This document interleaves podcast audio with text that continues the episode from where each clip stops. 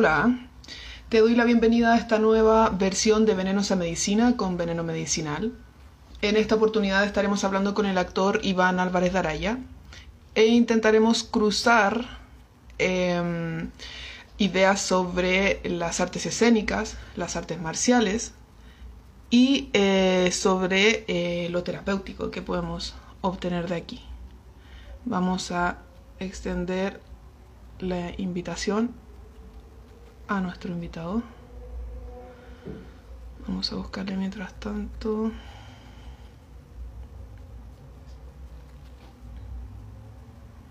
Rayos. Ahí está. Bueno, contarles mientras tanto que mm, nuestro invitado es actor y em, que está licenciado de artes con mención en actuación en la Universidad de Chile, ha sido profesor de teatro ahí mismo también, em, ha sido parte de eh, la compañía Gran Circo Teatro, ahí dando cara con el clásico del teatro chileno, La Negra Esther. Eh, también lo hemos visto en algunos films como... ¿Qué loco se ve eso? ¿Será por esto? Ah, ya. Eh, bueno, también lo hemos visto eh, personificando ahí al eh, padre Alberto Hurtado, en Alberto quién sabe cuánto cuesta un ojal, y más adelante lo hemos visto ya en algunas producciones como Los Archivos del Cardenal, ahí protagonizando a Mauro Pastene, CNI, y últimamente ya la producción más vitorial, reemplazante como el profe Charlie, ¿cierto? Iván, ¿cómo estás? Bien, ¿cómo estás tú? Yo estoy bien. Intentando regular a la bestia aquí, pero bien. Ah, muy Yo por ahí también ando unas bestias por ahí sueltas. Me parece, me parece. Partimos, partimos. ¿Algo que decir? un saludo que mandar? Gracias por tu invitación. Eh, eh, feliz de estar aquí, acompañarte, aportar un poquitito y conversar en esta noche tan especial de Luna Nueva eh, así que. En Escorpio. En Escorpio elegimos el día no casualmente, así que feliz. Buena, bacán. Eh, para que vayamos entendiendo un poco, eh, vamos a cruzar aquí tres temas que vendrían siendo las artes escénicas, las artes marciales y lo que tiene que ver con la sanación o lo que ya entra como en el terreno de lo terapéutico. Y para eso me gustaría, Iván, que pudiéramos partir hablando un poco eh, acerca del teatro, como cómo se origina, eh, quiénes son los primeros actores, en qué, en qué parte de la sociedad o en qué rol de la sociedad se deposita em, como ese rol comunicacional. ¿Me podrías contar, por favor? Sí, eh, bueno, em, lo primigenio de, la, de la actuación o de la interpretación em, viene de, la, de los chamánicos, ¿no? de las antiguas tribus que el sabio de la tribu, el chamán, el, no sé, el, médico, el brujo, ¿cierto? Se ponía una máscara y contaba la historia fundacional de, de esa tribu, ¿cierto? De, de, de, ellos, ¿cierto? Eh, eh, en, un, en un rito, ¿cierto? Eh, probablemente en una fecha especial, eh, en una o dos o tres veces al año, no siempre, ¿cierto? Eh, y contaba la historia, ahí se ve muy loco esta cuestión. Sí, lo que te ojos de loco. A los ya que ya, tengo. Eh, entonces, un poco aludir a ese, a ese, a eso primigenio, a ese mito, ¿no? Eh, eh, eh, mi maestro Andrés Pérez y, bueno, su maestro también aludían al teatro oriental, el teatro hindú, donde las deidades, los personajes son deidades, ¿ya? Que descienden a través del actor para contar su historia, ¿no? Ellos vienen a contar esta historia y, el actor presta ese cuerpo para, para que ellos ellos eh, se manifiestan en el fondo. Es como, como una posesión o como una canalización, mejor dicho. Eh, sobre todo en el método del Andrés es muy interesante porque eh, no existe eh, lo que se hace siempre, que es que el director le da al, al, actor un personaje, ¿no? No te dice tú vas a ser Hamlet, tú vas a ser Ofelia, tú vas a ser el Rey Lear, tú vas a ser Romeo o, Julieta, ¿no? No.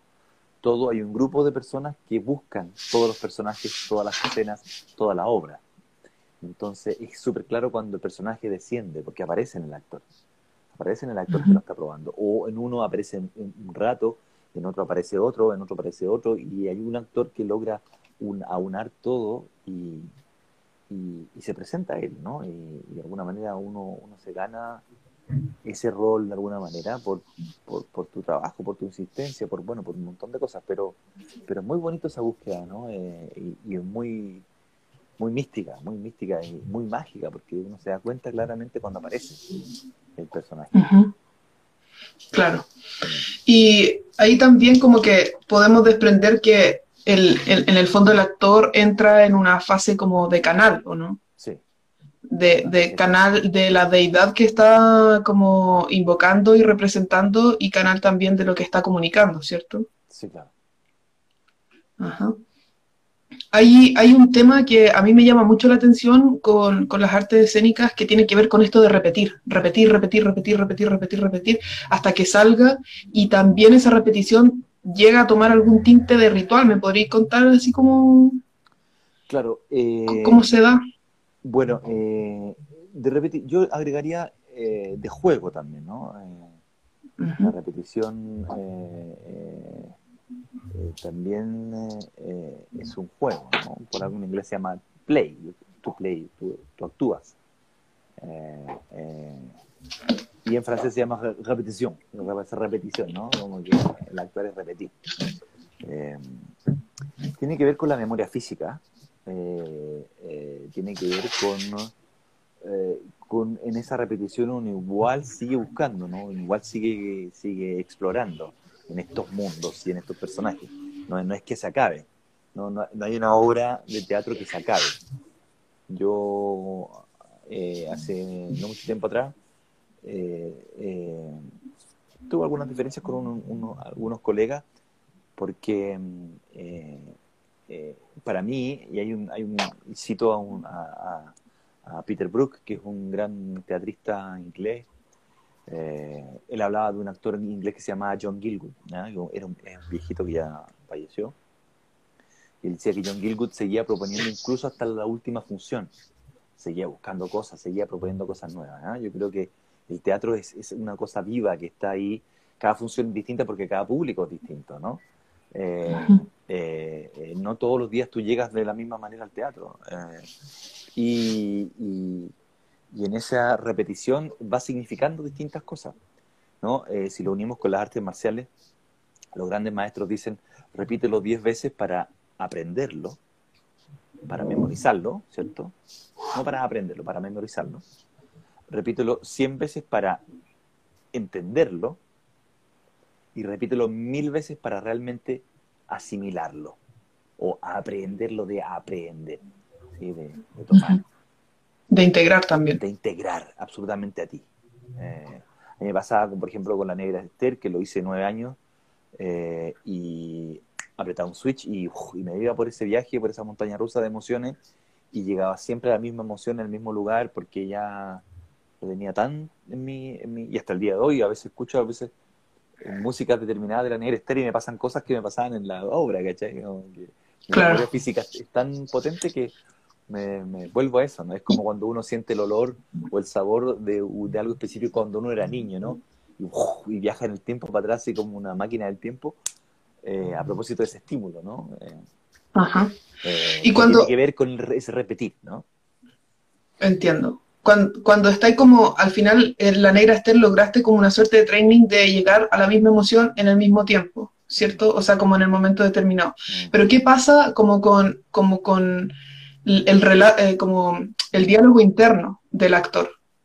¿Qué pasa como está como más atrás, está adelante, está justamente tomando eh, como posesión esta, esta deidad, ¿caché? Que es la que se está invocando, o, está ahí todo el rato maquinando. Yo creo que eh, la idea es que, es que, a ver, eh, se habla siempre de como una especie de tercer ojo.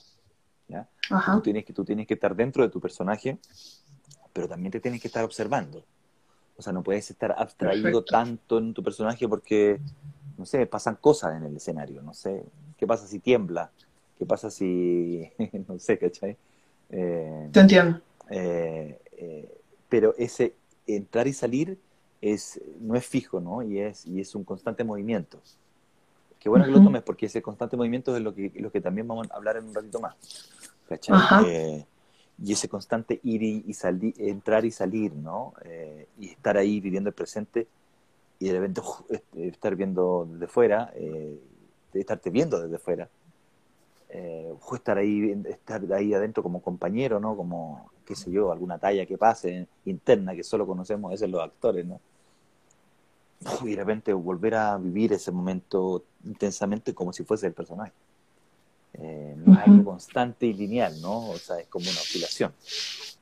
Claro, que va como adaptándose, ¿cierto? A como al, al, movimiento y todo.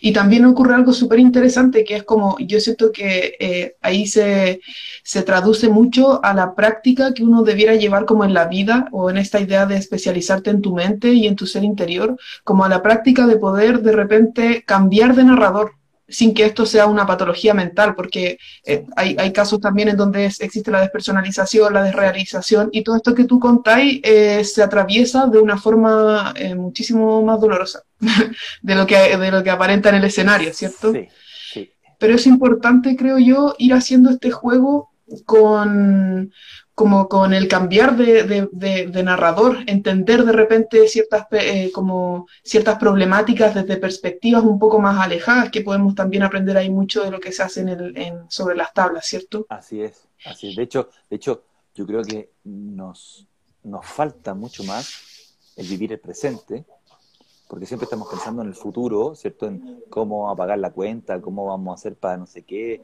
o, en el pasado, ¿cierto? Ojo, que cuando hice esta cuestión, no me acuerdo cuando, ¿no es cierto? O en el celular o en algo que no es el presente, ¿no? ¿Cierto?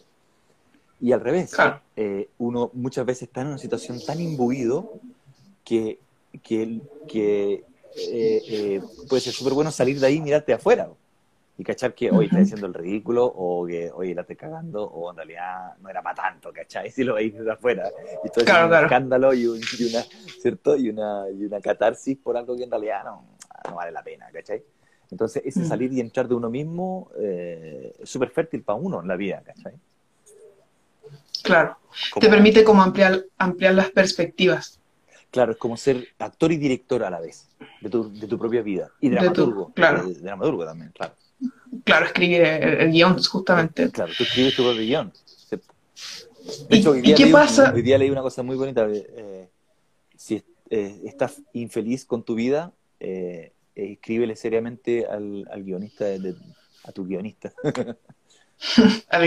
Creo que lo vi también por ahí abajo. Hola Scarlett, ¿cómo estás? Sí, sí, sí lo Qué entiendo. Porque en el fondo, claro, tú eres el guionista de tu propia vida. Si hay algo que te, te molesta, escríbelo y cámbialo. Alégale, a ti mismo y cámbialo. Ahí puede haber un quiebre dramático, ¿cierto? Cuando algo pasa en una película, pum, y va para otro lado. ¿Por qué no? Las películas de aventuras son claro. Esta idea como del, como de, del creador de tu propio destino, ¿cierto? Claro, exacto. Y ahí, ahí, también ocurre algo, Iván, que me gustaría que pudiéramos hablar, que mencionamos en algún momento, como esta capacidad de adaptarse del actor, pero también eh, en esta adaptabilidad al actor le toca entrar y salir mucho de la sombra, de esta sombra como que es personal y que también es colectiva. ¿Cómo, cómo se da eso? ¿Qué, ¿Qué relevancia? ¿Cómo se vive también detrás? ¿Me podéis hablarnos de eso? Claro, es que... Eh bueno, eh, Antolín Artaud dice que el actor debiera interpretar su sombra, pero ¿a qué se refiere con eso exactamente? Yo no lo sé, ¿no? Eh, eh, pero, pero definitivamente es una frase tremendamente profunda y uno lo debe decir, claro, eh, ¿qué es interpretar mi sombra, ¿no? ¿Qué es a lo mejor ir en busca de ese lado oscuro, de eso, de eso que no quiero reconocer, de eso que no quiero ver, de eso que no, por lo cual no quiero pasar, ¿cierto? O no quiero revivir, ¿sí? Eh, eh, acordémonos que recordar es para volver a pasar por el corazón. ¿sí? El corazón. entonces, y, y, y, al unirlo con el arte, el arte marcial, uno siempre está combatiendo con su sombra, con uno mismo. Justamente. Los katas que uno hace, eh, cuando uno combate, cuando uno hay, un torneo, finalmente el enemigo eres tú. Cada entrenamiento, cuando, cuando tienes flojera, cuando no te sale una técnica, cuando te alata repetirlo cien mil veces una técnica que tú dices no, no tiene sentido, con el que estás lidiando es contigo, con tu sombra. Eh, eh, bueno, yo pienso que todo es, nuestra sombra, o sea, todo es, una proyección de nosotros. Bueno, no lo pienso yo, por supuesto, eso es lo que, lo que dicen los lo, metafísicos, digamos, lo, esotérico, ¿cierto? Que todo es una proyección de ti. O sea, todo lo que te sucede eres tú. O sea, todo lo que está sucediendo ahora soy yo, pero también soy tú. ¿Sí? O sea, somos todos y uno. Como espejeado igual. Claro, como espejo. O sea, lo que, lo que tú vives es una realidad de lo que tú tienes adentro, ¿cierto? Es un espejo de lo que tú tienes adentro. Entonces, en eso es, es interprétate a ti mismo para poder ver lo que está sucediendo afuera, en el fondo, ¿cachai? Eh, Justamente. Eh, y a través de, o al revés, mira lo que está sucediendo afuera para interpretarte a ti mismo lo que está sucediendo contigo, a, ti dentro, ahí dentro, ¿cierto? sí. Entonces un círculo y una simbiosis.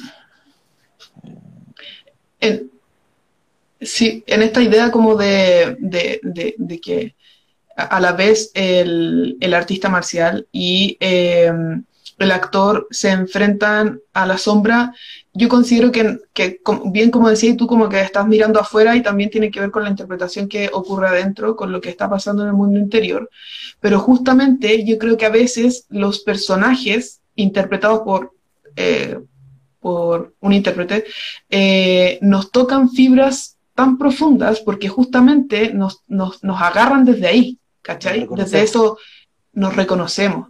Y de ahí también vamos estableciendo un relato y una significancia respecto a lo que queremos para nosotros y lo que no queremos para nuestra vida, ¿cachai? Exactamente.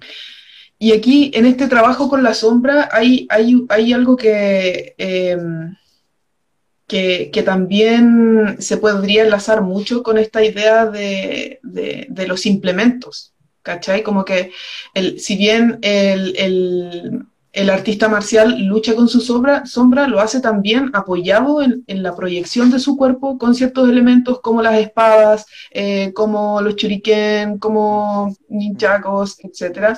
Y el actor también va haciendo eh, este trabajo, o, que en el fondo tiene que ver con la corporalidad, de relacionarse con las situaciones, con los elementos, que si estáis cocinando o estás así como eh, en, un, en, un, contexto más laboral, aprender a relacionarte también con los elementos desde ahí. Mm. ¿Cómo, em, ¿Cómo atraviesan en el fondo estos dos aspectos en la relación con la indumentaria? Con los elementos. ¿Me expliqué? Porque eh, igual no... Sí, sí. Eh, entiendo a lo que te refieres. que en el fondo uno a través de lo superficial, en el fondo, lo de afuera puede llegar a lo de adentro y al revés. A través de lo de adentro puede llegar a lo de afuera, ¿cierto? Como es arriba hacia abajo, es lo mismo, ¿cierto? Eh, eh, ah, perdón, que dejé en el tintero una frase de Yukio Mishima que es muy bonita, que es eh, que el intérprete debe iluminar la parte no redactada del espíritu buscar esa, llegar a esa parte no redactada del espíritu, que todavía no se ha escrito. Y que podría ser también lo no validado, ¿no? Sí, claro, lo no validado, lo, lo, oscuro, lo, velado, ¿cierto? Lo, eh, ominoso, lo, ¿cierto? el velo de Isis, ¿cierto? Eh, eh, sacar ese velo de Isis y ver la realidad tal cual es, o nuestra realidad tal cual es. Eh, y, creo que los, los, objetos, los elementos, ¿cierto? El vestuario, como tú dices, eh, el yaito o la katana o, un elemento, un arma, eh, es una proyección de mí. Soy yo, ¿cierto? nosotros cuando entrenamos, entrenamos a mano, a mano cerrada y con un arma. Se entrena de la misma manera. La, técnica es igual. Pum, pum. ¿Sí? Pum, pum. Es igual. ¿Sí? Es una proyección. El, el, arma es una proyección de mí, en ese caso. El vestuario es lo mismo.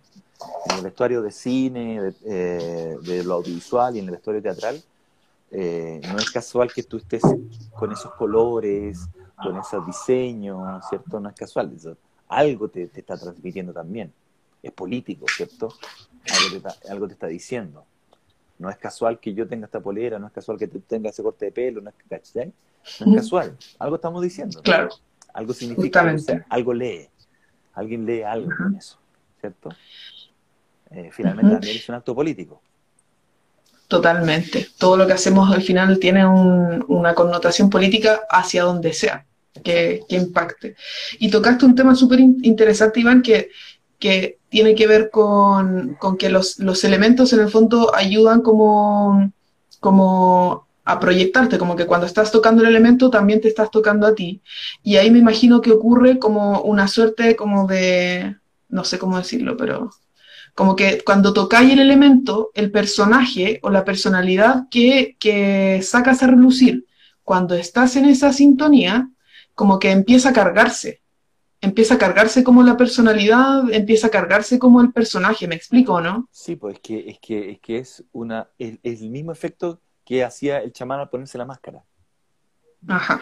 ¿Cierto? Hay, hay una posesión, ¿cierto? Hay un rito un rito del maquillarse del personaje, hay un rito de ponerse ese vestuario, hay un rito previo, ¿no es cierto?, al, al, de, transformación. Eh, y en esa transformación y en ese rito el, personaje desciende, la deidad desciende a contar su historia. Claro. Eh, y aquí hay, hay una parte del rito que está muy enlazado a las artes escénicas que nos saltamos y es el aplauso. ¿Me querías hablar más de eso? Ah, sí, qué bueno que me acordaste. Es que eh, cuando uno invoca, ¿cierto? En otras religiones, cuando uno invoca, aplaude para orar. Eh, y cuando eh, también se dice que hay mala onda, ¿cierto? Se aplaude para que se vayan. ¿Sí? Aspen, no es para ti. déjame entretenerlo mientras Ese aplauso no era para ti. Entonces, es muy, no es casual que una obra, ¿cierto? O algo, o una historia donde descienden personajes termine con aplausos para que vuelvan, se vayan. ¿Cachai? Retornen de claro. donde vienen. Retornen de donde vienen. Entonces, eh, tiene que ver con el rito. Ahora no lo sabemos, ¿cierto? Ahora para nosotros un aplauso es como lo que hablábamos, ¿cierto? Es como, es como algo para el ego, pero, pero era, era mucho más que eso. Claro, es como una marca al final, como una marca temporal entre el inicio y el fin, podría ser. Claro, claro. Es como hacer un gong, es como hacer un gong, ¿cierto? Pum, para contar la historia y después pum, para cerrarla. Ajá justamente. Y pasando ya como más de, lo escénico a lo marcial, ¿qué podría hablarme? Sus fans. Sí, totalmente. el diario de Aspen ahí los tiene todos revolucionados. Creo que debería llamarlo algún programa de esto algún día, ¿no? Lo voy a invitar. Eh, sí. invitado de hoy, Aspen. Aspen Oficinaris, mi guaguito. Eh, ya, pues, pasando más a lo que tiene que ver con lo marcial, también encontramos ahí al artista marcial con una, en un rol, por ejemplo, de canal, también repitiendo mucho para poder eh, aprender o lograr ciertos movimientos, jugando también en este aprendizaje, eh, trabajando justamente su sombra, relacionándose con los elementos eh, que, no, que, que, están fuera del cuerpo, ¿cierto? como los accesorios. Eh, pero me gustaría que me pudieras hablar respecto como a esta idea que nace un poco desde la filosofía samurái que tiene que ver con no sostener la espada con demasiada rigidez y que puede aplicar en el fondo para la vida en general.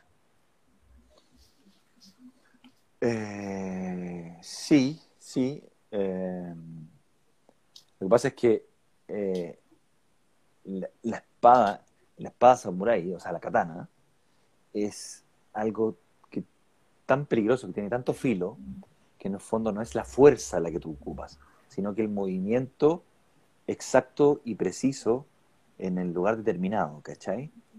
Eh, y es ocupar tu, tu, tu tándem, en el fondo, la fuerza de, de, tu, de tu vientre, ¿no? Que, o el hara, ¿ya? Donde, donde los japoneses hacen el harakiri, ¿cierto? Debajo del ombligo.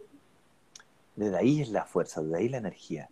No, tiene que no, no es la espada del vikingo que con fuerza, no es la espada medieval que casi no tiene filo, que, que también es, más fuerza que, y peso que, que corte. La katana es distinta, la katana como es, además es un adelanto tecnológico, ¿no? Eh, para el medioevo eh, eh, hacer una cosa tan liviana, tan pequeña, tan, tan delgada y que cortase infinitamente más, era un adelanto tecnológico, ¿cachai? Entonces se tenía que ocupar de una manera también determinada. El corte es como lanzando una, una caña de pescar, ¿no? Con esa con esa swing en el fondo hay que hacer cada corte, como lanzando una, una...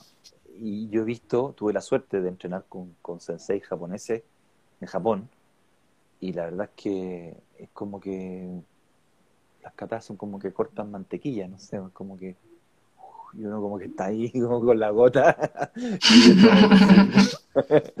digo que no eh, realmente impresionante. Ese nivel yo todavía no llego, pero, pero, eh, eh, hay otro, hay otro arte que tiene que ver con la katana, pero con la katana con filo. Nosotros no ocupamos una katana con filo. Por eso se llama yaito, porque no es una katana real. ¿ya? Una katana real cuesta 3 millones de pesos por, lo bajo y corta con, con, solo mirarla, o sea, es realmente peligrosa. pero hay un un arte marcial que se llama Bato Jutsu, que es eh, eh, eh, cuando cortan los, como los, los, este de bambú. Y eso es realmente difícil. Eso es súper difícil porque tiene que ver con el peso, con como, y, ahí ocupan katanas de verdad afiladas. Eh, y ese otro nivel. claro. Igual, como que independiente. para otro lado. sí, sí, pero vamos, vamos a, volver, así que no te preocupes. Eh, sí. Más, o sea, como que independiente de, en el fondo, el cuidado que hay que tener con esta herramienta que es muy peligrosa. Vladimir dice ahí que no hay minas de acero en Japón, así que forjar el material de las katanas es todo un arte. Y anteriormente alguien había dicho algo que pasó por aquí que quería... Ya, no se, ya no se hacen las katanas eh, como antiguamente. ¿no? Eh, eh, son, son, de, son de aleación distinta, o sea, son una katana antigua se doblaba. Una katana medieval, no antigua. las katanas de ahora no, no se doblan. Mira, y justamente ahí es donde yo quería ir, el término de qué podemos aprender un poco como de este artista marcial que trabaja con katanas es la flexibilidad.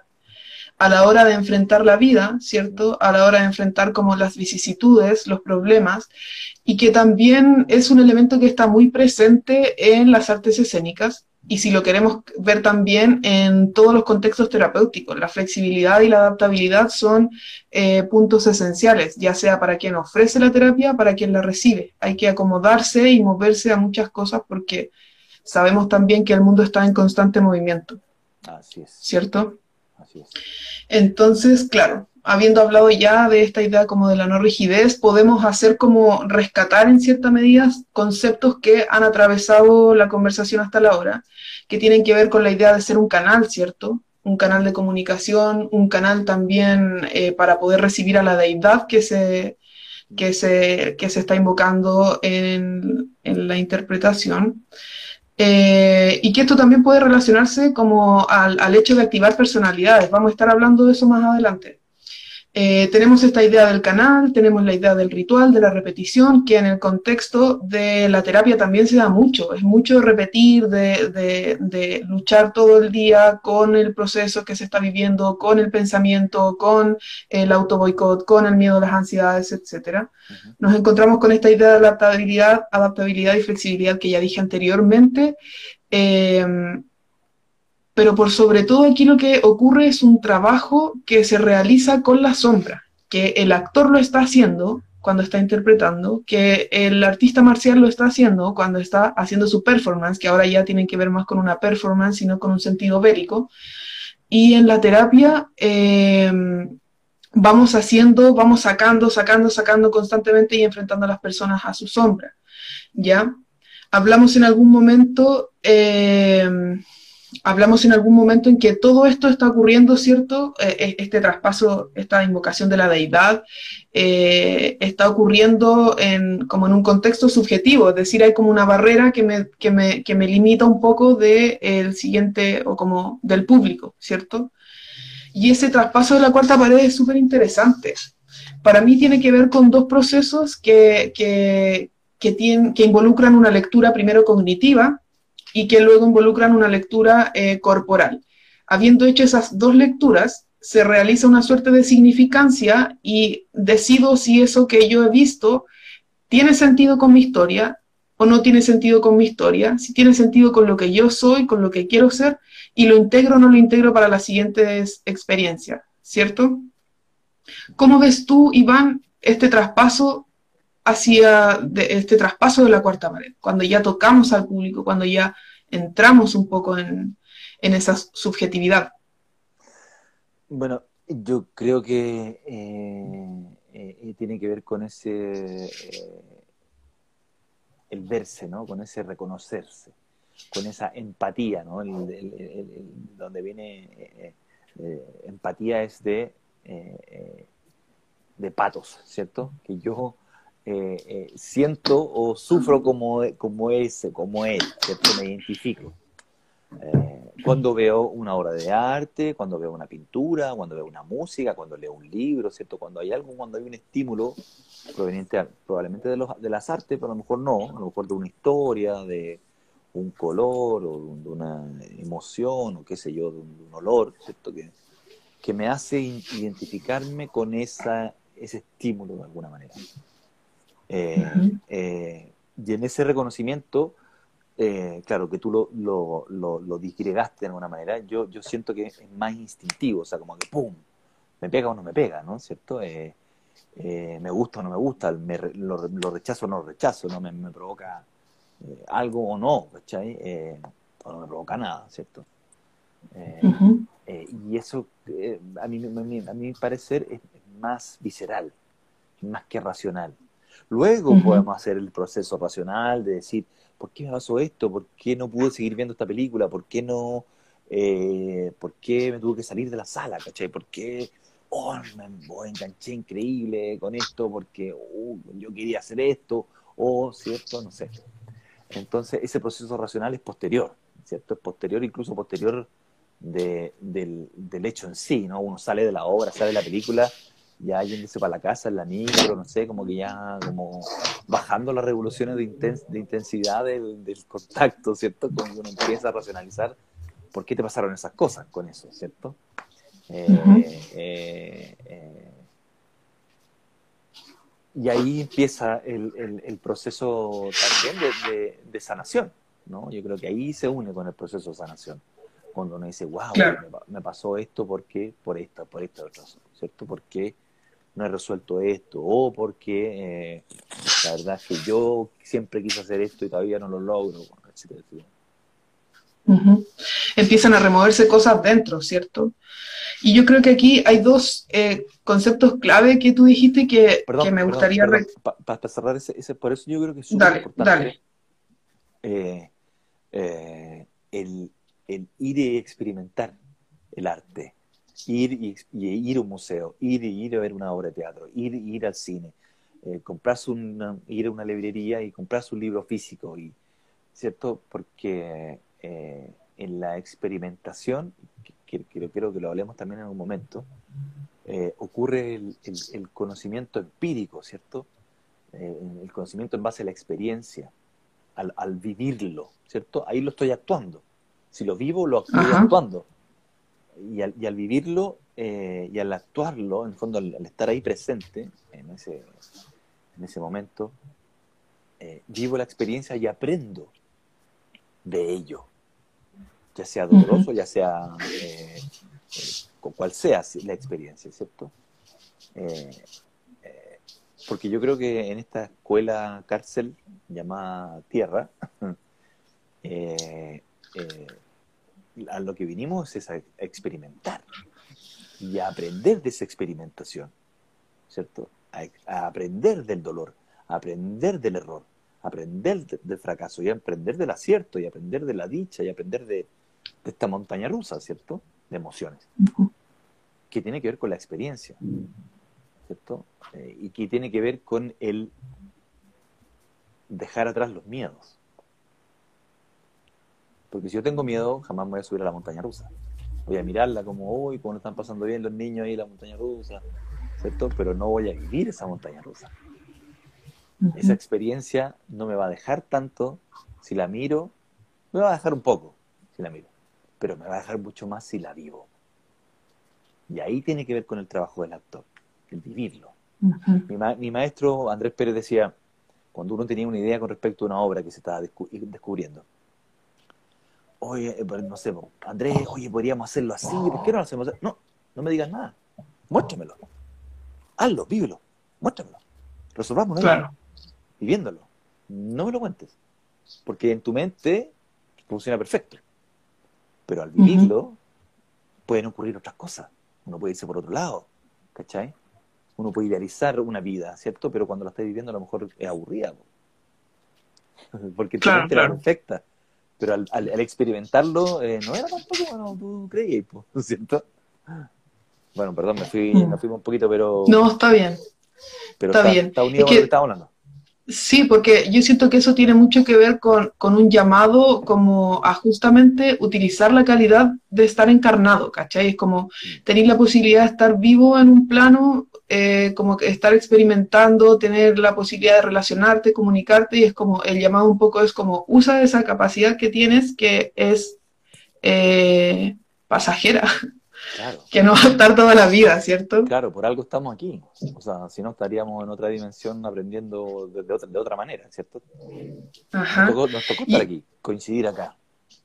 Justamente. Justamente. Y cuando, cuando, hablas de, la experimentación, ¿cierto? De, en el fondo decir como, vamos, dale, hazlo, que, se materialice, eh, como que me, quiero como anclar un poco a, dos conceptos que dijiste anteriormente, ¿caché? Que tienen que ver también mucho con el experimentar, que es observar e identificarte. Como que cuando, cuando entendemos de repente una obra de teatro, una película o un... Díaz Damiano dice, como dijo alguna vez Carl Sagan, somos los ojos con los que el universo se conoce a sí mismo. Exacto. Tal cual. Entonces, yo estaba diciendo que cuando, cuando pensamos de repente una obra de teatro, una película, una serie, siempre la pensamos como lejos, como, como somos solo, simples observadores, el entorno o la, atmósfera está ocurriendo allá, y esa es una capacidad eh, y una posición que yo creo que debemos utilizar mucho, no solo para ver lo que está ocurriendo en escena, sino para, para hacer justamente lo que tú decías delante de poder reconocer esa escena en tu interior, porque los procesos de sanación y el avance en el fondo en cualquier como proceso que involucra como sufrimiento, dolor y experiencia, está muy ligado a la capacidad de autoobservarte. Exacto, exacto. O sea, convengamos que es que primero, al menos yo creo, que nada es casual, nada ocurre por casualidad. Entonces, ¿por qué estás justo en esa cine viendo esa película? ¿Por qué te llamó la atención entrar a ver esa película? ¿Por qué estás justo contándote esa historia? Ese caballero que no, conociste, pero pasaste a comprar un, caramelo, el diario, no sé, y te empezó a contar una historia. ¿Por qué? ¿Cachai? Eso no es más que tú. No es más que una proyección de ti. Justamente justamente, porque así vamos interpretando el mundo desde nuestra perspectiva, desde nuestra subjetividad, ¿cierto? Y, porque el mundo es una proyección de nosotros. Es lo mismo que quería decir, pero en palabras más ciúticas, Iván. sí, es que ahora que estoy en modo eh, locutor radial, me gusta intentar ese tipo de cosas. Em, bueno, y como que ya hemos podido escribir ciertos, eh, algunos conceptos que eh, atraviesan estos, estas tres ideas de las artes marciales, las artes em, escénicas y la terapia, que tienen que ver, como dije anteriormente, con el canal, el juego, la repetición, la adaptabilidad, trabajar la sombra, etc. Y nos encontramos hoy, vamos a pasar aquí a la parte práctica, bebés. Perdón, perdón, de, la, de la adaptabilidad hablamos poco. Sí, hablamos poquito. ¿Quieres profundizar más en eso? Sí. Todo tuyo. Lo, que pasa es que, es que muchas veces no, no, no aprendemos, ¿cierto? Nos vamos a por esa experiencia que tenemos que vivir o que queremos vivir por temor, por miedo, por temor a, a perder la pega, por temor a no llegar con las cuentas, por temor a, a lo desconocido, por temor al que dirán, por temor a lo que va a suceder, por temor al fracaso, por temor al cambio. ¿Ya? Eh, y, creo que lo único, lo único concreto, lo único certero, por temor a morir a veces, ¿ya? Y, si hay, hay cosas que son, que sabemos que van a ocurrir, uno es que nos vamos a morir en algún momento, y dos es que nada es para siempre, o sea, todo va a cambiar, ¿cierto? Todo va a cambiar en algún momento. Entonces, eh, eh, no le tengan miedo a ese cambio, no le tengan miedo a esa aventura, eh, no le tengan miedo a, y, vivan eso como, como, algo suyo, ¿cierto? Eh, eh, yo soy actor, vivo de ser actor o del arte desde que empecé a estudiar casi. tengo una hija grande que le pagué el colegio desde primero a cuarto medio. no siempre tuve dinero, no siempre me fue bien, eh, no sé cómo siempre le pagué. Me había atrasado uno o dos meses en 12 años, no sé, en pagar esa mensualidad, ¿cachai? Pero la pagué. Eh, eh, aquí, voy con esto, que, que, que si uno fluye realmente, el dinero aparece. Si uno fluye realmente y confía en que va a existir eso, el mundo es muy rico. el, el, universo es, riquísimo. No hay escasez. ¿Sí? Eh, eh, está mal distribuido, que es distinto. Pero no hay escasez. No es que la tierra escasee alimento, no, no. Eh, es uno el que se pone esa barrera a través del miedo. Hoy tengo miedo a perder la pega, porque no sé qué, porque no voy a poder pagar la cuestión. Está lo mismo. Yo no tengo idea qué voy a hacer en dos meses más. Me lo mismo. Y, claro y, la solfeo. ¿Cachai? Eh, y todo, supongo que todos los que estamos que ver con el arte aprendemos a vivir con eso. Por eso que para nosotros una crisis eh, está lo mismo, ¿cierto? Siempre vivimos en crisis. La crisis del teatro empezó con los griegos, siempre han dicho eso. Entonces, eh, eh, no le tengan miedo a lanzarse al vacío, ¿sí? Porque en el vacío solo estás tú, al final. no le tengan miedo al cambio si todo va a cambiar no tengan miedo a lanzarse eh, y al vivir esa experiencia, porque es mucho más fértil decir, hoy lo hice y estaba equivocado, a decir, pucha, me hubiera encantado hacer esto y nunca lo hice. ¿Cachai? Claro. Eh, eh, y, y, la adaptabilidad, la improvisación, la adaptabilidad del, del, ninjitsu o del ninja, la improvisación del actor, sirven muchísimo para la vida. ¿Cachai? Eh, Oye, Iván, eh, ¿redondeaste ya? ¿No redondeaste la idea de la adaptabilidad? Sí, creo que sí, creo que sí, ¿no? No sé si tú quieres agregar algo más a esa adaptabilidad. Eh, yo creo que de esa adaptabilidad es lo que a nuestros auditores les puede interesar mucho aprender para los procesos personales, un poco, porque solemos, o sea, cuando entendemos que estamos cambiando, que vivimos en un constante cambio, y eh, lo que hacemos usualmente es como aferrarnos a ciertos estados o versiones nuestras que justamente por esta incapacidad de poder como improvisar o adaptarse, nos mantienen atados a, eso, a esos espacios o versiones añejas que ya no tienen mucho sentido con lo que somos en el, en el, en el, en el presente. Y dijiste algo... Tener miedo al, al, al, al, fracaso. ¿Por qué? Todos todos vamos a fracasar. En algún momento vamos a fracasar. y vamos a aprender mucho más fracasando que aceptando. Ajá. Y es, esa idea igual puede estar muy sustentada como en estas ideas capitalistas del exitismo, de producir. por supuesto, absolutamente, absolutamente. Y eso es una de las cosas que hay que derribar, ¿cachai? Justamente. Eh, ganar, del ganar, el winner, ¿cierto? El, ser exitoso y el, aparentar que me da la raja y que, bueno, eh, ¿Por qué? ¿Para qué? Dijiste algo súper interesante, Iván, que yo creo que es como más allá de lo que uno ve en escena, tiene que ver con, la vida del actor, ¿caché? Como con, vivir de esto, con esta idea de, vivir freelance. Y que con, la pandemia, con el estallido social, yo diría que con la pandemia aún más, como que quedó muy, eh, muy a la vista la precarización que existe hoy en las artes eh, y también como en términos de salud mental a nivel, a nivel país. Entonces nos encontramos ahora, en algún momento estuvimos hablando sobre el síndrome de la cabaña. Para las personas que no saben, es como, en el fondo, cuando te acostumbras tanto tiempo al confinamiento que la sola idea de salir del confinamiento ya empieza a generar eh, ciertas sensaciones que podrían eh, rayar en lo patológico.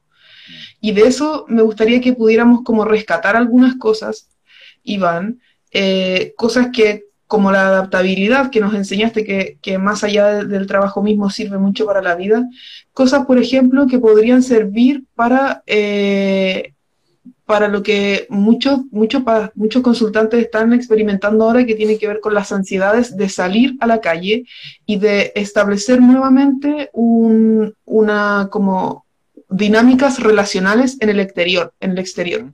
Entonces ahí nos encontramos de repente con ansiedad para salir de, la casa, ansiedad eh, al ir a comprar un negocio, eh, eh, angustia por subirte a la micro, por tocar el timbre, etcétera. ¿Qué podrías enseñarnos? ¿Qué podría enseñarnos el actor, el sensei? dale, el sensei.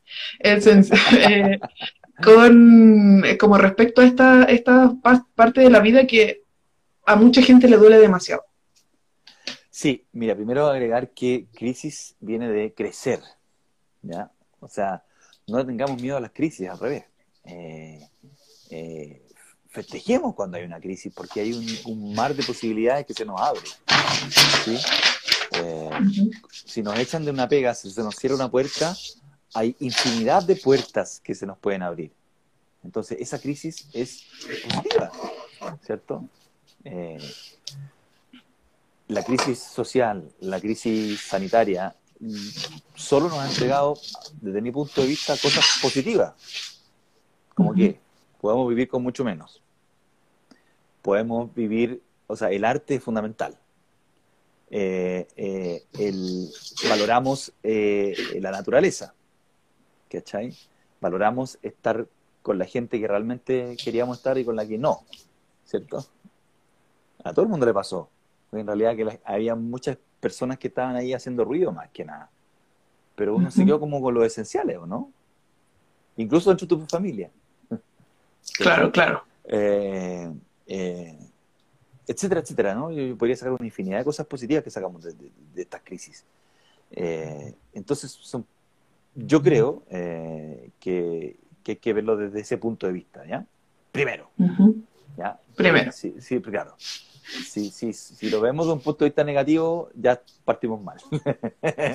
Justamente. claro, porque vamos a llamar solo eso, ¿cierto? Ahora, eh, eh, ¿qué nos puede servir cuando, cuando nos ocurra esto, ¿no? de salir y sentir angustia, sentir miedo? Eh, primero, el miedo es el único de temer, ¿ya? yo le tengo harto respeto al miedo porque no el miedo al miedo de la emoción que te da hacer algo nuevo, subirte a una montaña rusa, sino que el miedo realmente que te paraliza, el miedo que te, angustia y que te, uno lo pasa mal, ¿ya? Ajá. Eh, primero hay que tratar de salir de ese miedo, ¿ya? Eh, y hay, una, hay una, un ejercicio súper bueno eh, con respecto a las emociones, ¿ya? Que, que se trabajan antagónicamente, ¿ya? ¿Has escuchado hablar de quien, quien, quien ama, odia o quien odia ama? Ajá, sí, sí. Están las canciones cebolleras de, no sé, de, los boleros, ¿cierto? Bueno. Ajá. Eh, eh, es porque las emociones antagónicas, por ejemplo, miedo, confianza, eh, amor, odio, alegría, pena, ¿cierto? Estar unidas. Entonces, y a nosotros nos ha pasado súper fácil que de repente estás llorando y de repente te cagáis de la risa. O te cagáis de la risa y terminas llorando. Están unidas. Entonces, esa es la clave para salir de ahí. Si es que tienes miedo, por ejemplo, anda la confianza. Si es que tienes eh, pena, anda la alegría. Y quieres salir de ahí. A veces uno quiere sentir pena y está bien, y, es, válido sentir pena y sentir ese proceso. A veces eh, eh, sientes, no sé, amor, y también es válido sentir odio o sentir rabia por algo, ¿cierto? Claro. si no quieres sentir rabia, sale de ahí con el, con, con el amor, ¿cierto? Iván, y cuando hablamos, cuando hablamos de salir de ahí, por ejemplo, eh, específicamente a qué nos referimos, como... a, una eh, emoción, o, a una emoción o una situación que, que, te desagrada o que te disgusta o que, o que no te está haciendo pasarla bien, finalmente. Pues, ¿no? O sea, si uno está con una crisis de pánico, eh, no lo está pasando bien. Supongo que uno quiere salir de ahí. Una forma de eso podría ser, por ejemplo, coordinar la respiración. Exacto, bueno. para poder moverte. La, respiración es fundamental para todo. ¿ya? La respiración se ocupa no solo para proyectar la voz, ¿cierto? Para hablar más fuerte, para tocar un instrumento de viento, por ejemplo, eh, o para el arte marcial, ¿cierto? Para lo que sea. La respiración es fundamental. Eh, y con esto que quiero eh, entregarles un pequeñito ejercicio que podemos hacer entre todos, que tiene que ver con lo siguiente. Nos vamos a poner una manito en el pecho y la otra en la guatita. ¿Ya? Y vamos a respirar todos profundamente. A la cuenta de tres. Uno, dos, tres. Y votamos. Eso. Ojalá que en esa respiración hayan tres tiempos también. Vamos a respirar de nuevo en tres tiempos, ¿ya? Uno, dos, tres. Y votamos en tres. Ya. Si se les movió la mano de arriba, están respirando mal. Si se les movió la mano de abajo, están respirando bien. ¿Por qué? Mira. Sí. ¿Por qué? Porque. ¿Qué se te cayó? En la pista, perdón. ¿Por qué? Porque los pulmones, ¿cierto? Son dos peritas, ¿cierto? La parte de abajo es más grande, la parte de arriba es más chiquitita. Y nuestra, nuestra forma ósea, nuestra parte de arriba es la más dura, la menos flexible. La parte de abajo, los intercostales y el diafragma, que es como un, un bananito que hay aquí debajo de la boca del estómago, se pueden crecer y apretar. Por lo tanto, podemos respirar mucho más y mejor. ¿ya? Cuando a veces respiramos harto, pero respiramos de acá arriba, terminamos tensos. Además, estamos trabajando todo el día acá, ¿cierto? Con el computador, en, el Zoom, y la cultura, terminamos así. Pues, por eso que uno llega con el cuello hecho pelota, con la espalda hecha bolsa, ¿cierto? porque estamos respirando mal. ¿Ya? Eso uno, aprender a respirar. Esa conciencia de respiración no nos va a surgir de la noche a la mañana, ya tienen que entrenarlo, repetirlo. La importancia de la se entrena. Se entrena, como todo en la vida se entrena. ¿Ya? Entrénelo usted en la micro, en la ducha, eh, cuando esté a punto de acostarse, póngase las dos manitos aquí. ¿Dónde estoy respirando? Primero, si no le resulta, mande la imagen de que tengo que inflar la perita de abajo tengo que inflar la bolsita de abajo y no la de arriba. Primero mande la imagen mental, ¿ya? Luego, al otro día, haga lo mismo. Al, día siguiente, haga lo mismo. Al día siguiente, hasta que le resulte. Le va a resultar poquitito. Después va a ir desarrollando eso, ¿ya?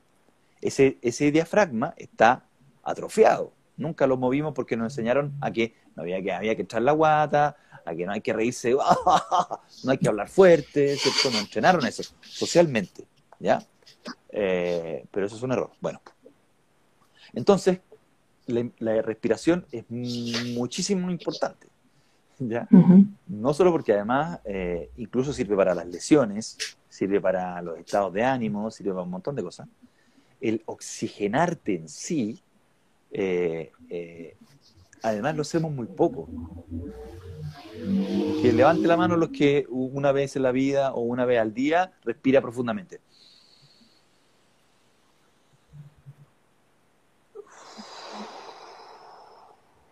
Nadie hace eso en nuestro diario vivir. Muy poco. Mm. más complejo, hay poco tiempo igual para hacer eso.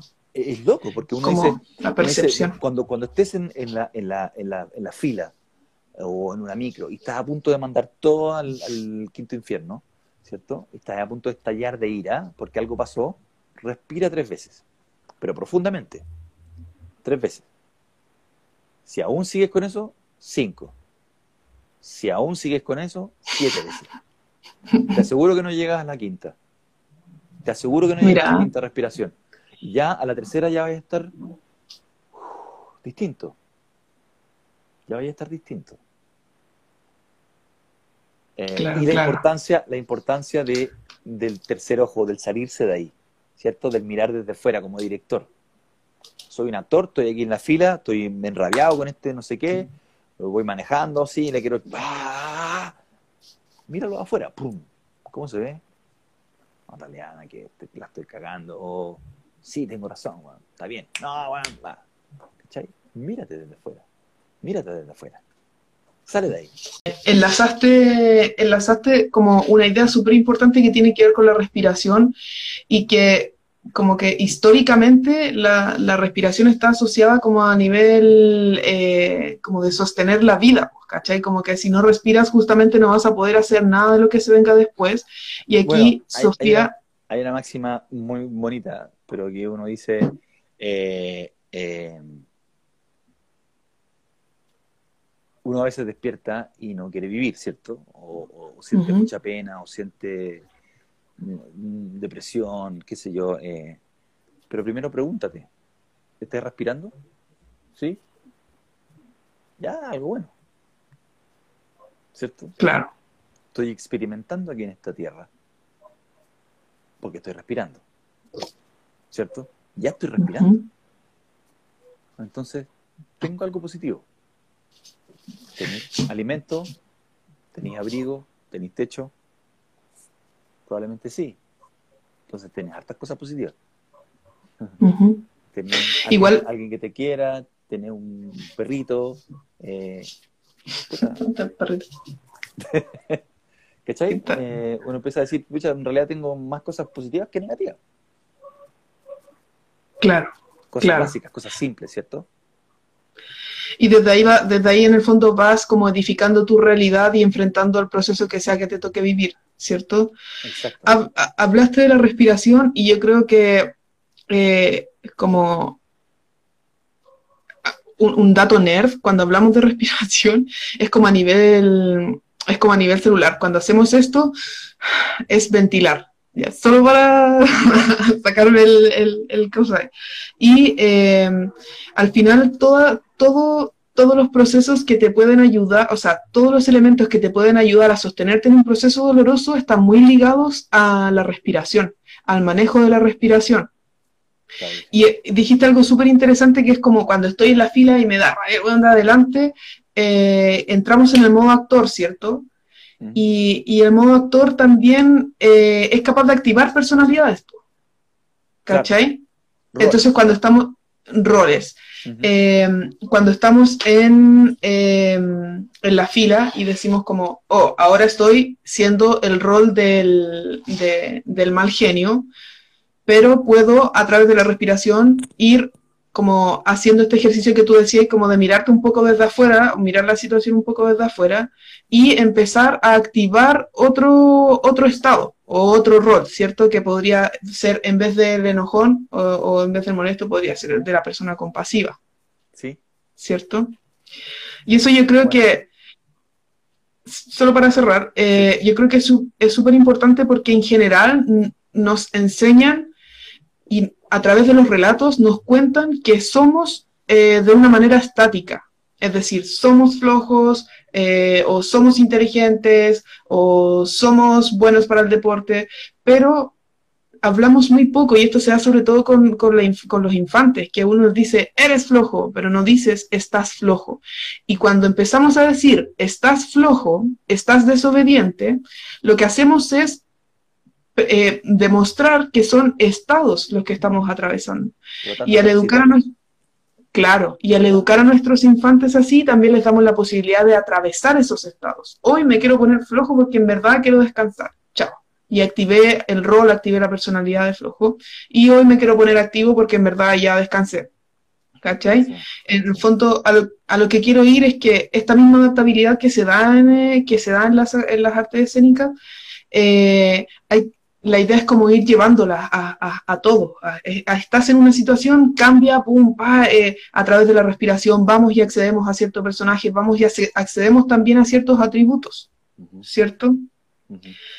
Y em, bueno, hablaste un poco del miedo, Iván, en términos generales, pero también, em, por ejemplo, en, en, esto de exponerse, sale mucho lo que, lo que es la vergüenza, que también es otra forma de miedo. ¿Qué, qué, visión podemos aprender desde las artes escénicas o de las artes marciales para poder integrarlas a nuestros procesos respecto a la vergüenza? Respecto a la vergüenza. Sí. Eh, mira, supongo que hay distintos tipos de vergüenza, ¿no? Como eh, una que tenga que ver con, algo más traumático es más difícil de, adentrarse, supongo, ¿no? Eh, que, más bien la que tiene que ver con el qué dirán, ¿no? Vergüenza porque eh, eh, me expongo, ¿cierto? Y abro este, esto que soy y, puedo ser criticado o no sé. Eh,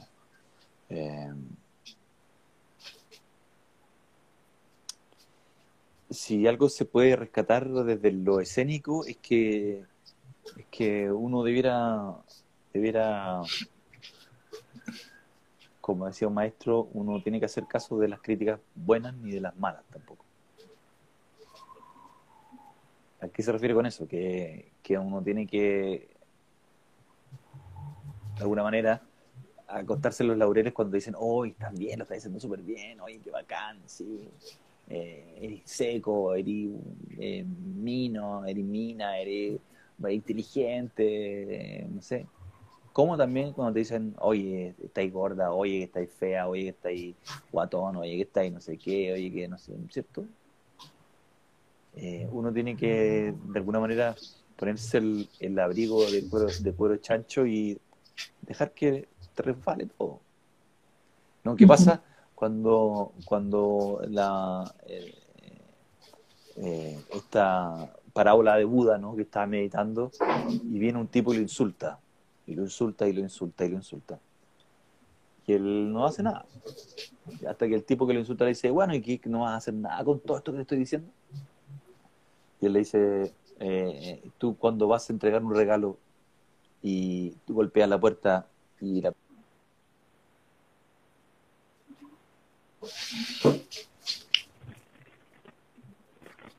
Bueno, como que no se escuchó lo último que dijiste. No se te escucha ahora.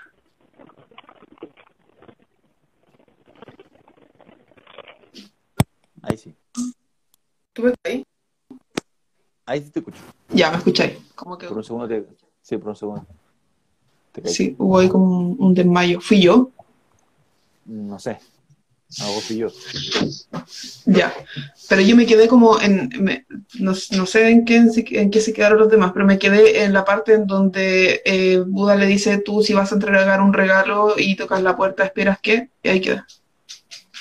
Ah, eh, te vas con ese regalo. Si el, al que le vas a regalar ese objeto no está, te llevas el regalo para la casa, ¿cierto? Lo mismo cuando te insultan o te agreden o te ofenden si tú no recibes eso, ellos se van a quedar con ese odio. ¿Cachai? Claro, claro, claro.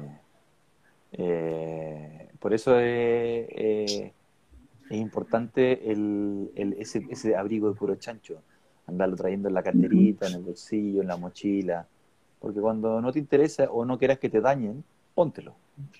Y que te importe un comino lo que digan de ti. ¿Sí? ¿Para bien o para mal? Claro.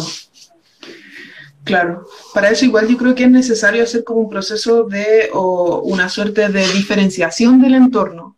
Generalmente pasa cuando vivimos como en núcleos demasiado eh, afiatados o demasiado simbióticos, importa mucho lo que el otro dice, importa mucho lo que el otro nos contó eh, de su vida, importa mucho porque lo que el otro nos contó, esto como en términos aparte, lo que el otro nos contó de su vida es lo que nosotros vamos integrando un poco para vivir nuestra vida, porque vivimos aclanados, ¿cachai?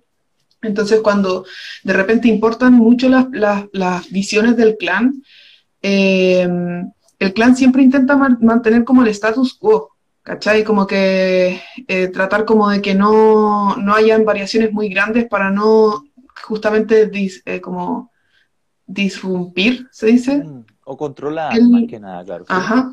Mm, Entonces, claro. Entonces, eh, al final hay un proceso que, yo decía que, que, tiene que ver con la diferenciación de lo que te dijeron que eras. Y cuando ya empezáis a hacer eso y a construir la persona que quieres ser o a, ir en camino un poco a la persona que quieres ser, siento que es más fácil o que ya tenemos un poco de terreno avanzado en esta idea de, eh, de trabajar la vergüenza con este cuero de chancho y que es necesario también diferenciarse del entorno en cierta medida. Sí, claro, sí, claro. Ahí, ahí, ahí yo creo que uno es súper es, bueno volver al, al uno, volver al uno, que es uno. Y ya no soy todos, soy uno. Claro. Eh, y en ese uno me abstraigo también. ¿Cierto? Puedo silenciar, puedo poner mute. Claro. Eh. Es, mucho esto como de la meditación que se habla en algún momento de tener la capacidad como de ir a las profundidades de tu mar cuando afuera hay tormenta. Sí, ahora eso requiere un nivel elevado. Sí, sí, se sabe. Se sabe. Sí, sí. Porque es mucho más fácil, por supuesto, involucrar, involucrarse con, el entorno y con lo que está pasando con esa tormenta, ¿cierto? Bueno, los sabios, los sabios y los grandes místicos eh, eh, hablan de ese, de ese pendular ¿cierto? Como es la vida, ese, oscilar de la vida, que va y vuelve, ¿cierto? Que dulce y agradable, ¿cierto? Ellos lo que hacen es mantenerse siempre al medio.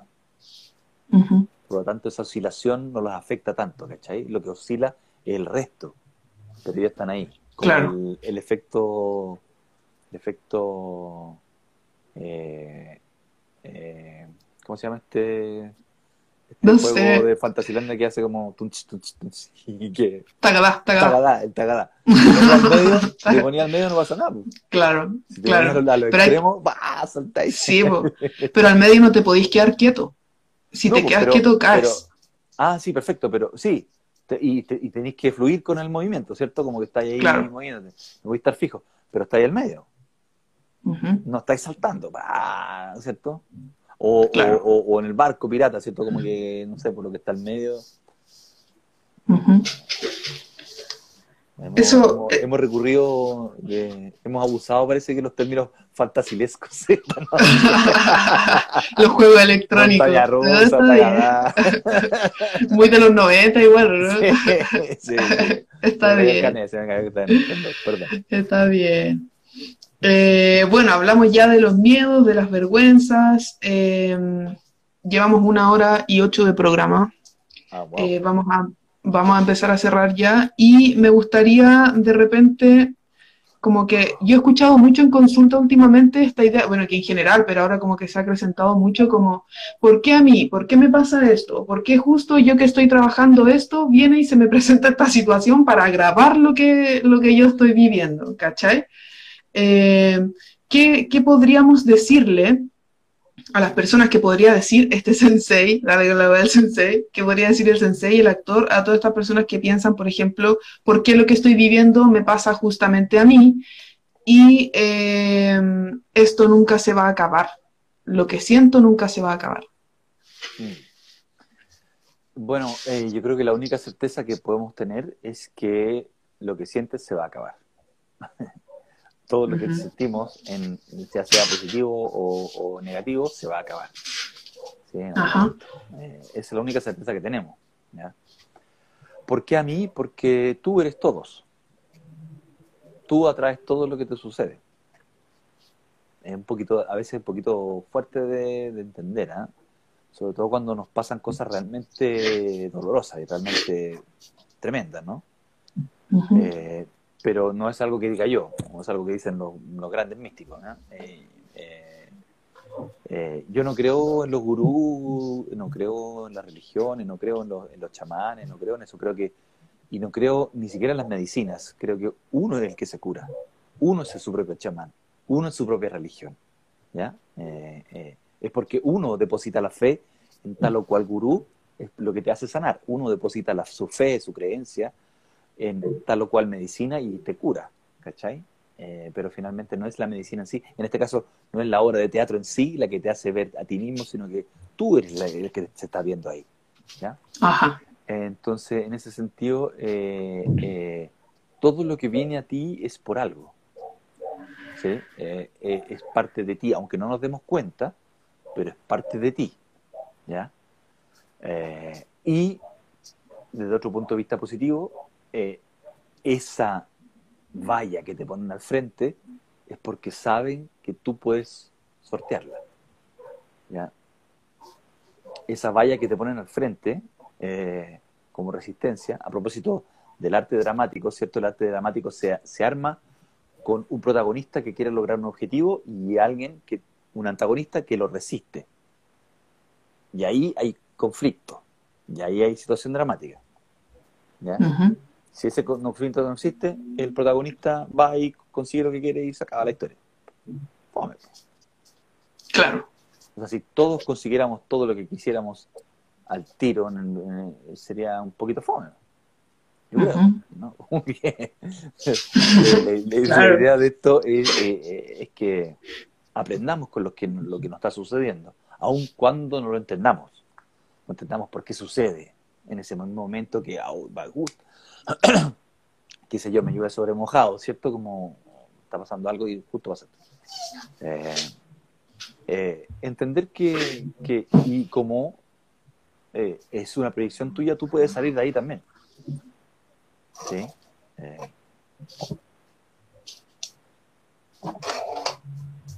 es complejo, difícil de, de, asimilar, pero, pero según lo que me han contado y hasta cierto punto es más o menos así.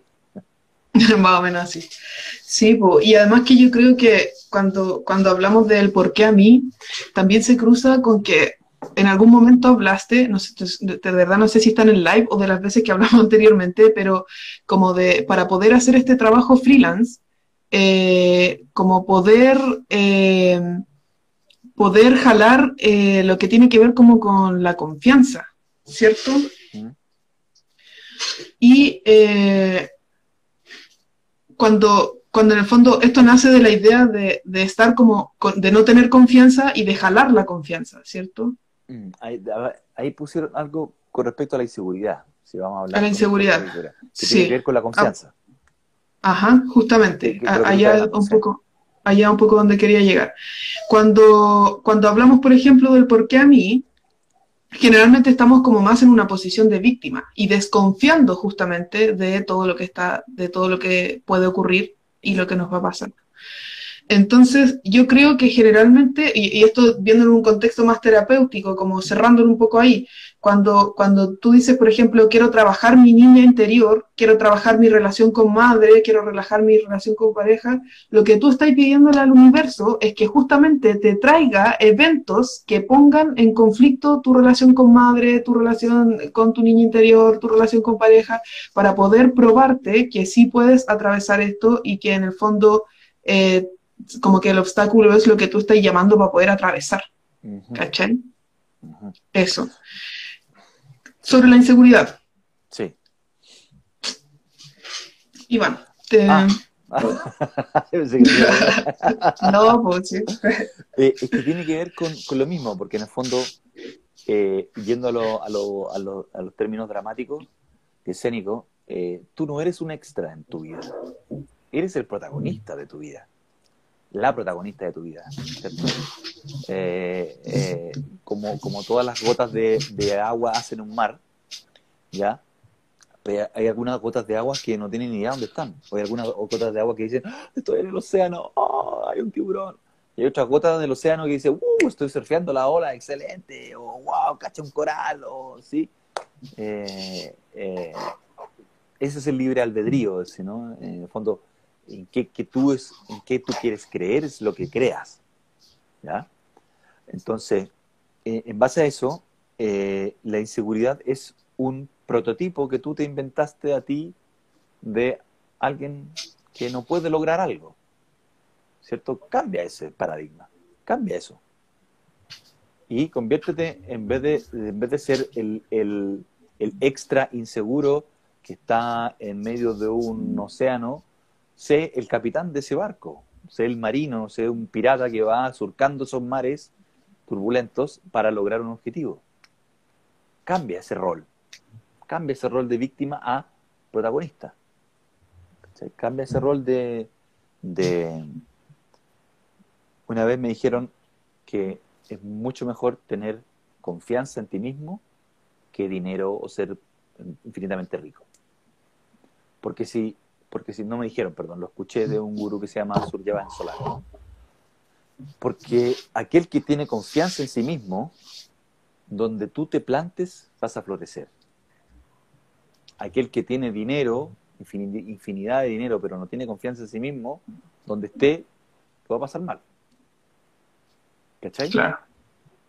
Eh, entonces, mucho mejor cultivar la confianza en ti mismo a través del autoconocimiento, a través de todo lo que hemos hablado hoy día, eh, que eh, cultivar conocimiento, cultivar los que cultivan, no sé, posgrados, ¿cachai? Oh, tengo 8.000 posgrados, tengo, soy un doctorado maravilloso, pero anda a hacer fuego en un camping.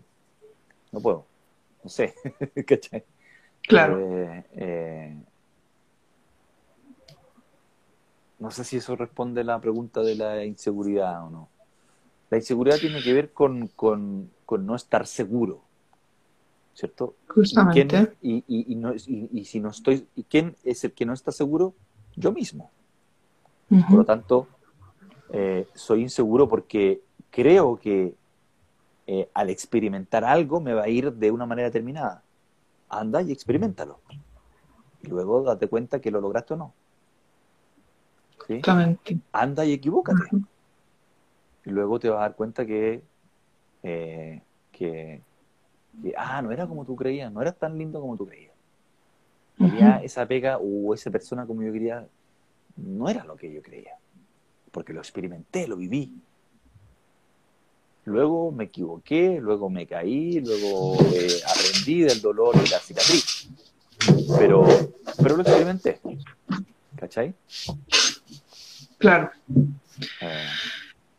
Igual, sí, redondeaste, o sea, creo, que creo que es preferible que seamos personas llenas de cicatrices eh, y de historias que personas incólumes llenas de inseguridades. Incólumes, ¿qué es eso? ah. Nunca, nunca lo había escuchado. Incólume. Que no ha sufrido daños. Exactamente. Mira. Entonces, eh, eh, como dice el maestro Yoda, el gran maestro es el error, porque el gran maestro es cuando nos equivocamos, ¿cachai? Eh, no cuando vemos todo desde una burbuja y, y, todo nos da terror porque estamos en esa burbuja y nos da terror salir de ahí. Claro. Claro, dijiste algo como, dijiste algo que a mí me gustaría aportar de repente con una visión más como psicoanalítica de, como relacional, respecto como a que en el fondo la inseguridad es un prototipo que te inventaste o como, no sé si te inventaste, pero que construiste en el fondo para poder relacionarte y desenvolverte en el mundo. Sí, Decir que es una construcción educativa, ¿cierto? Como alguien, nos dijo que éramos malos para hacer algo. Justamente. Nosotros nos creímos eso y por eso que el autoconocimiento es muy, muy fértil, tan fértil de que uno tiene que deconstruirse y volver a construirse.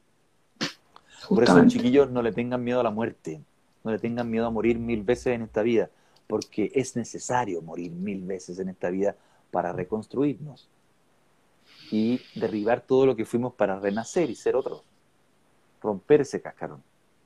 ¿sí?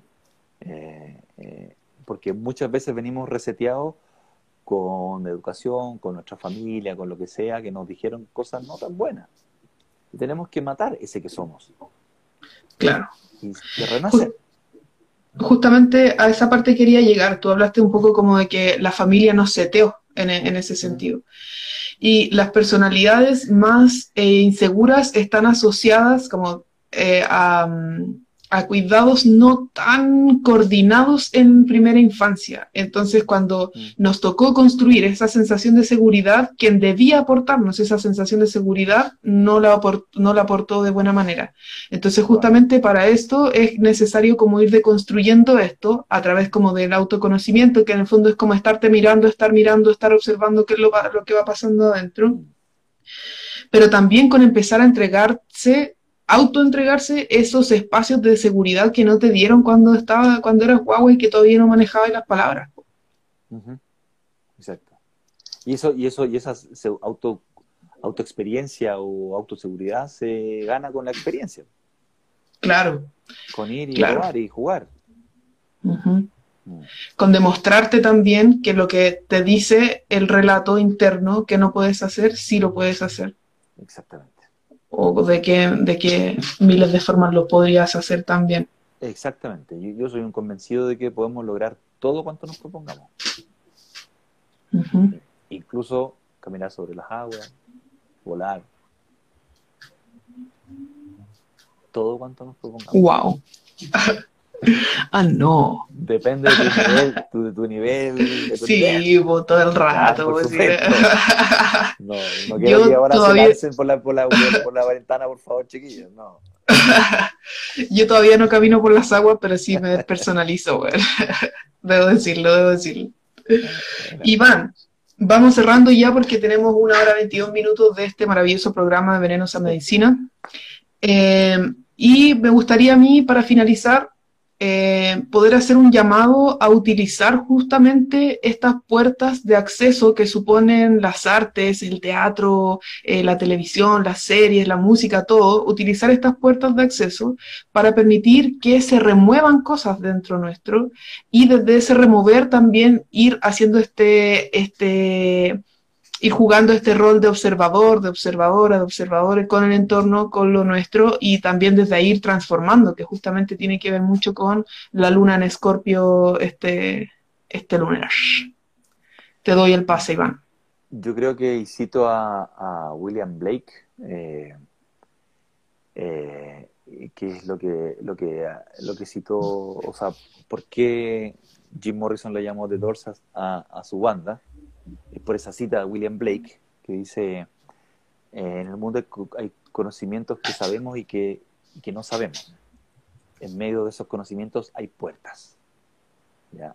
Y, y el- Wow. y el llamado es que yo los conmino a que, a que abran esas puertas, a que no le tengan miedo a abrir todas esas puertas, Eh, porque, porque de- detrás de esas puertas pueden haber cosas maravillosas.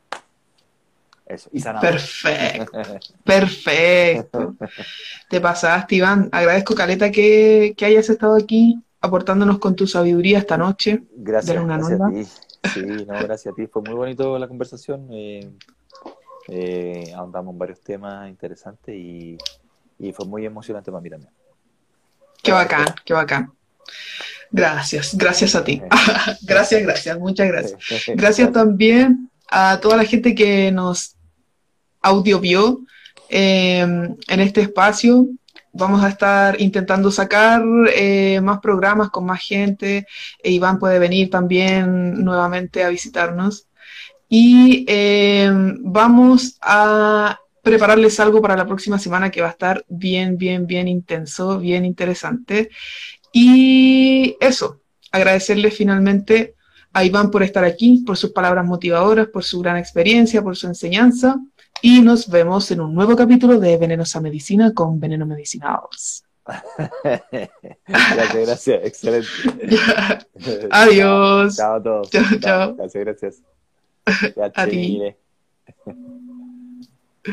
Ay, no sé cómo. Ahí va. No, ahí va. Ay. Ahí va.